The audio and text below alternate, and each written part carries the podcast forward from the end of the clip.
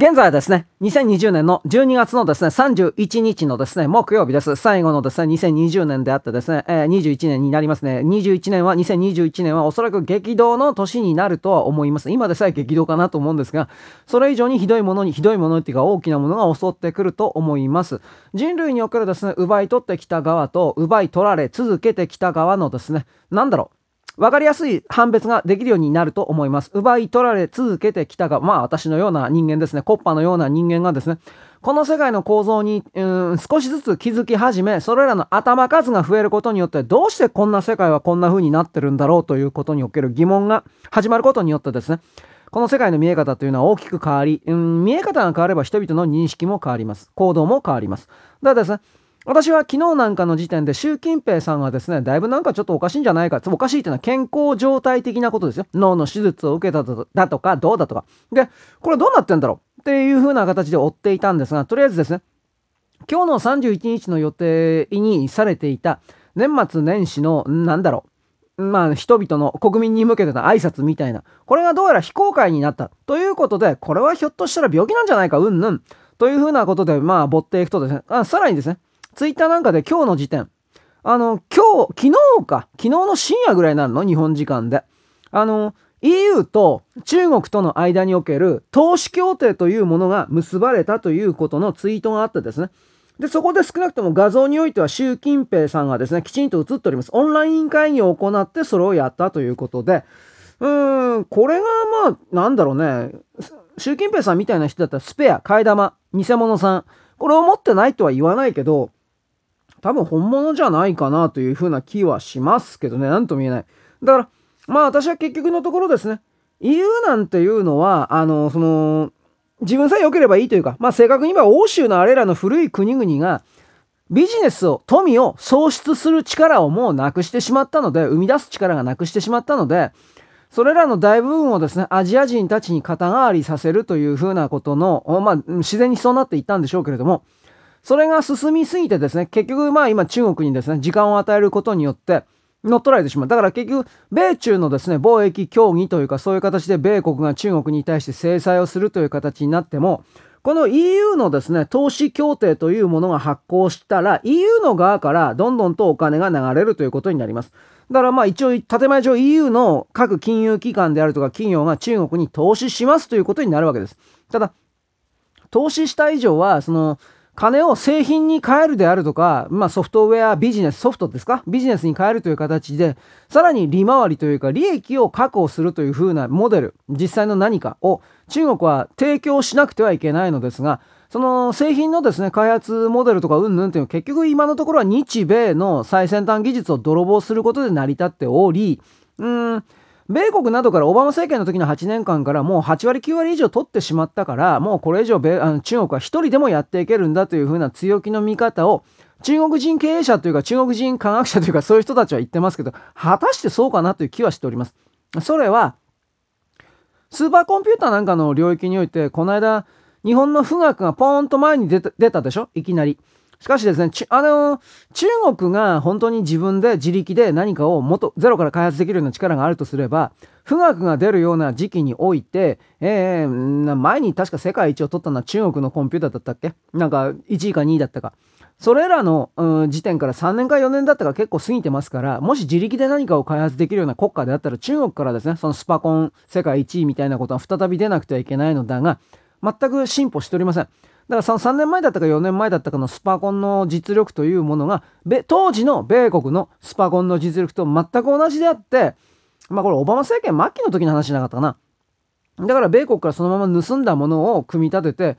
えー、まあ彼らの世界一というその処理の仕方もあらかじめ与えられたような数字をですね、えー、答えも全部分かってるようなそれをですね、計算させてそれ早かったというふうな、なんかそういう形で出してますから、あんまりというか全然信用できないんですね。少なくとも僕は。で、まあそれを置いといて、欧州の方々はこの中国とつるんでですね、これあの、中国を生き延びさせるということは、結果として彼らが欧州の人々が、これから米国がですね、あの、中国に対して行おうとする、まあ、ウィングル、ウィングル、ウィングル人権法、ジェノサイド防止法案かな。1月中にどうもこれはあの制定されるんですけれども、こうしたものも認めるというふうな表明になってます。ただ、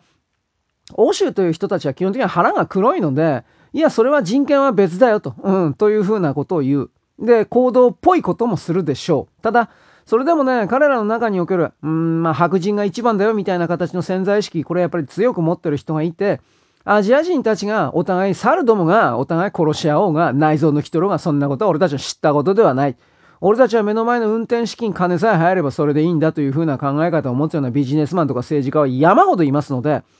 このどうしようもない状況というのはあんまり改善されないのかもしれないなとは思います。で、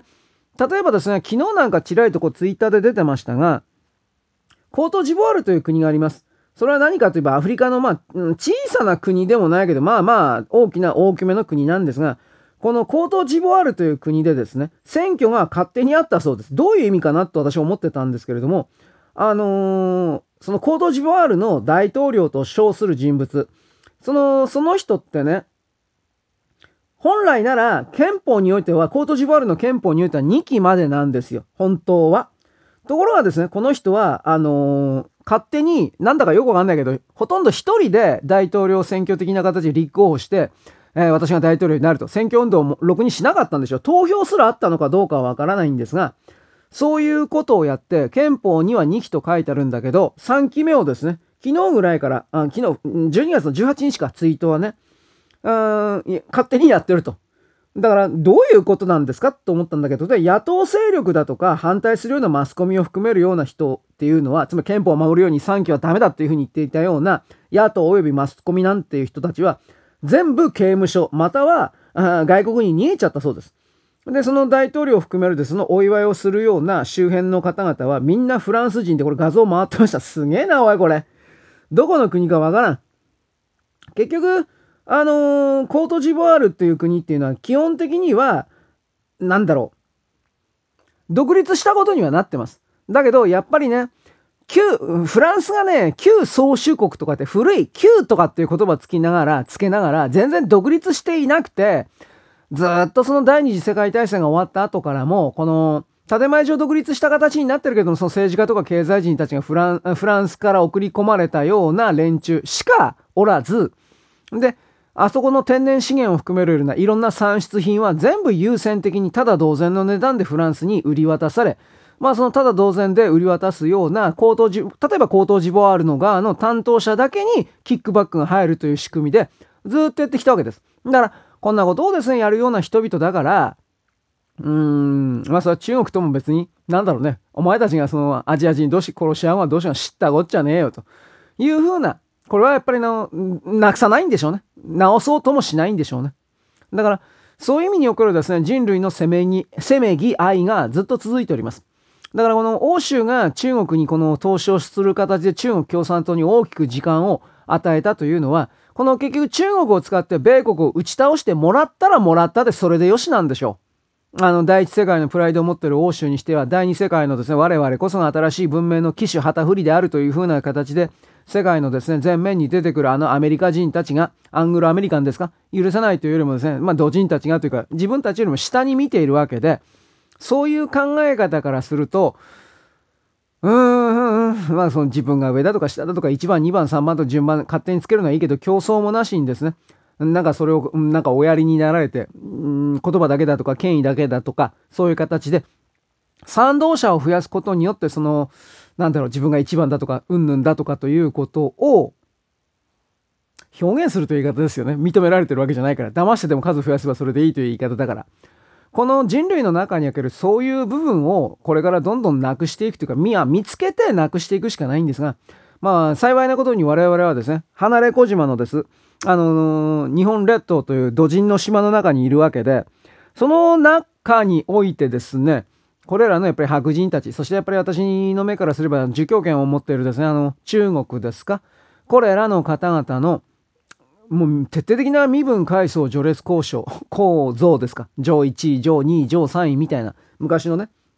平安時代における奥下さん的な、こういうものをまず正面から見据えて、その上でこれらをぶっ壊さない限りにおいては、本当にどうにもならないんじゃないかなと思います。うん。で、えー、まあまあ、これあの、コートジボワールとですね、欧州の話だったんですが、えー、っとですね、まあ、米国です。うんとね、私、この間から少しずつですね、米国で死刑があのー、再開したというか、そういうことを含めて、なんかね、物騒なこと言ってますけど、どうもね、本当にその死刑が起きているみたいです。なんかね、12人だったかなちょっとわかんないけど、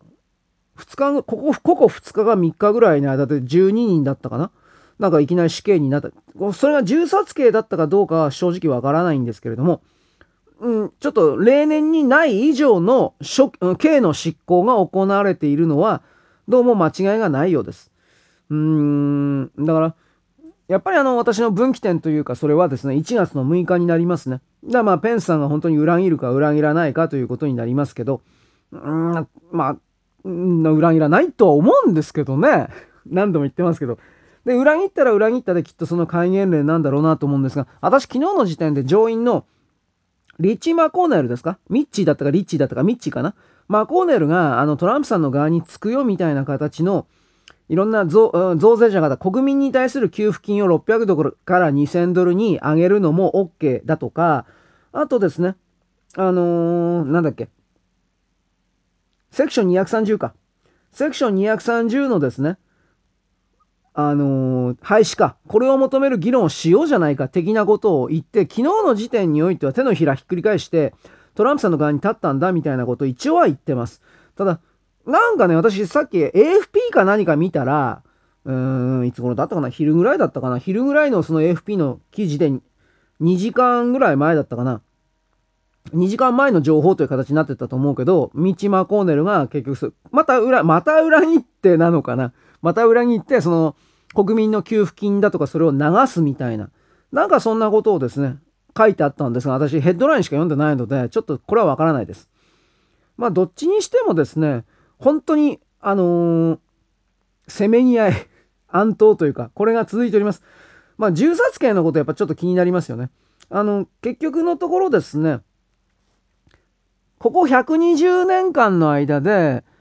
今月だけでという言い方でしょうか。いきなり10人か。10人だったか11人。いきなり死刑の処理なんやったっていうことは、あの合衆国の歴史にはなかったそうです。ところがいきなり12月でそれが12人、10か11人行われて、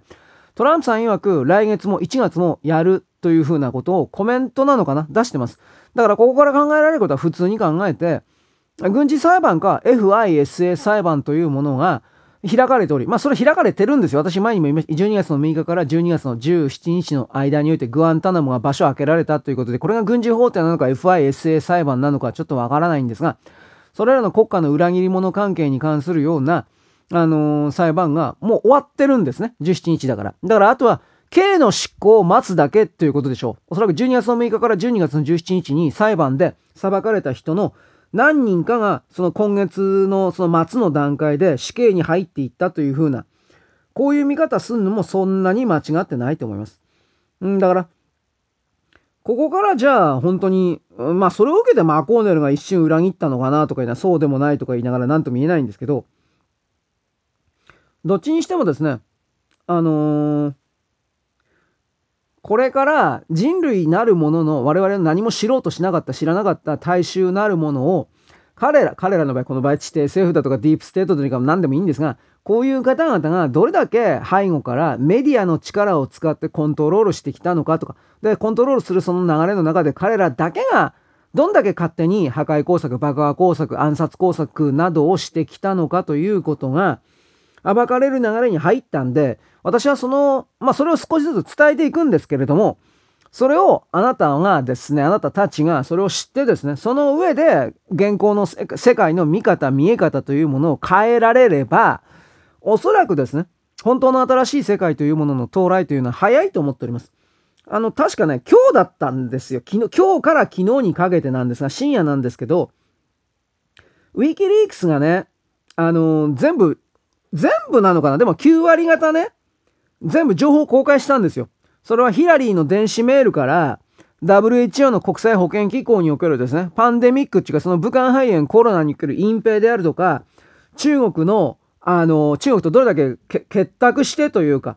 そういう形でのですね、人類に対する、うん、虐殺テロをですね、こいつらが WHO が加担していたとか、そういうことにおけるですね、内部文書が出たわけです、昨日。だから、私は全部読んでないので正直わからないんですけれども、大変なものであるということだけはわかります。だからこれから今日、明日、今日はだから、まあ時間ないけどね、読めたら読むんだけど、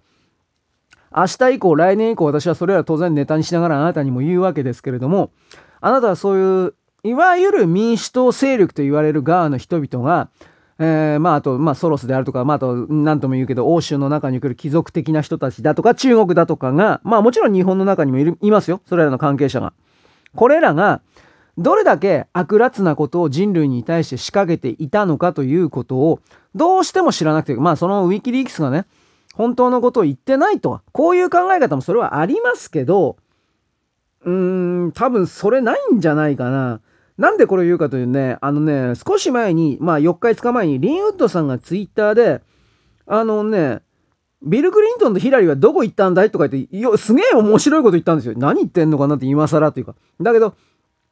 これらのウィキリークス的なものがバーンとこの前に出てきて、その上で、ジュリアン・サンジのですね、御社がなんか今日の時点でもだいぶ出てますね。だからひょっとしたらなんですが、あの、私、ちょっと前に言ったと思います。ビル・クリントンは処刑されたと。12月の、あ多分クリスマス前後なのかな？処刑されたと。んで、ヒラリーも12月14日には偽物が出たでしょ。あれは明らかに偽物のおばちゃんだと思いますが、その後で本人だと称される本棚を、ま、本棚を背景にした動画もなんか出ましたが、本棚を背景にした人は全部おかしい。まあ、処刑の予約済みだとかうんぬんって言ったでしょ。わかんないんだけどね。で、ヒラリーも、あのー、なんていうかな、行方不明だよ、どこ行ったんだね、みたいなことをリンウッドさんが言ったわけです。だから、うーん、やっぱり大きく知るべきじゃないかな。ここの中でね、オバマ、バラク・オバマがね、あの、あの、おそらくホモであり、おそらくホモ。つまり、そも、そもそも、ほ少年、うん、男性の少年、まあ当たり前か、男性だから。少年をですね、相手にしたようなホモ行為が大好きなような人物であるというふうな、そういうことを匂わせるような、なんていうかな、文章が山ほど出てます。私、以前言いましたね。なんかあの、シカゴからニューヨークに、あの、男の売春婦を運んだみたいな、どうしたこうしたみたいな。だから、そこからですね、うーん、まあ、この支配層と言われるものがどれだけうざ、あ気持ち悪いというか、うん、まあ気持ち悪いというか、それであり、あのね、オバマそのものがね、米国そのものにある少年少女の性行為を強要するような、まあ、いろんなシステムあるんですけど、ペドファ、ペドフィリアリングっていうのあるんですよ。ペドフィリアリング。それのね、ボスだって言われてるんですよ。この人が。だから、まあ、このペドフィリアリングって言われる、まあ、うん、少年少女、特に少年などに対するですか、性行為の強要などをするような連中がエプスタインアイランドに集まって、あの、それをですね、行っていたという流れの中で、まあ、仲間が、またビル・クリントンであるとか、ヒラリー・クリントンであるとか、うん、ジミー・カーターであるとか、あと、誰で言ったかな。まあ、いわゆる我々がですね、有名人だと思ってるような、ナンシー・ペロシすら名前上がってるんで、これ一体どこからどこまでなのかなっていう風な。で、これらのヒラリーがですね、外側に出したようなこのメールがですね、本当であった場合においては、これは、こんな人を生かしておいていいのかという気持ちに少なくともあなたはなると思いますよ。ああんまり私、あの、大げさなことは言いたかないんだけど。どちらにしてもですね、この人類の頂点の、頂点だと勝手に決めていた場所で我々をずっと騙してきたような人々が、まあとりあえず大体のところは少年少女に対する性行為の強要をするような変態というか変質者というか、で、それを悪魔主義的だとか悪魔教だというふうに言葉は変えてますけど、何でもかんでもその責任を悪魔のせいにしてるだけなんで、これは僕がやってるんじゃないんだ、悪魔がやってるんだみたいなあれね。どこまで卑怯なのかなっていう、どこまで薄汚いのかな、どこまで邪悪なのかなっていうことです。だからね、こういうことも含めていろいろ気づいてほしいのが、来年の1月1日以降の私の配信というか、まあまあ今日の夜はまあ無理だな。うん、なんかね、人いっぱいなんですね。もういいよ というふうなことも思ったけど、置いといて。最後にちらりと言っておきます。トランプ大統領は、あのー、ニコラ・テスラ、ニコラ・テスラさん、ニコラ・テスラさんのですね、この研究を公開する方向でどうも進んでおります。まあもちろん公開って言ったって、その米国の企業が真っ先にそれを使って、まあビジネスにするということではあるでしょうが、富を創出する、ビジネスを創出する唯一の国が米国ですから、中国にこれを奪われると人類は終わりますよ。私はそう思います。ニコラ・テスラさんというのは、まあ、地球、うん、空間から電気取り出すけど、それはうさんくさいんで、そうじゃなくて、地球の自転のですね、動きからにおける磁力線だとかあるでしょ。ああいうところから電気を取り出すような、そんなシステムを作ったような人です。とりあえず最後にちらりと言いました。まあ2本目に言うかもしらんけど。我々の世界はずっとですね、見えない雲に覆われていたんですけれども、あなた自身が気づこうとすれば、それは間違いなく晴れていきます。なくなっていきます。それをあなたはどうあっても今年、そして来年にかけてですね、やらなくてはいけない人だということを勝手に決めて1本目終わります。そんなわけです。よろしく。ごきげんよう。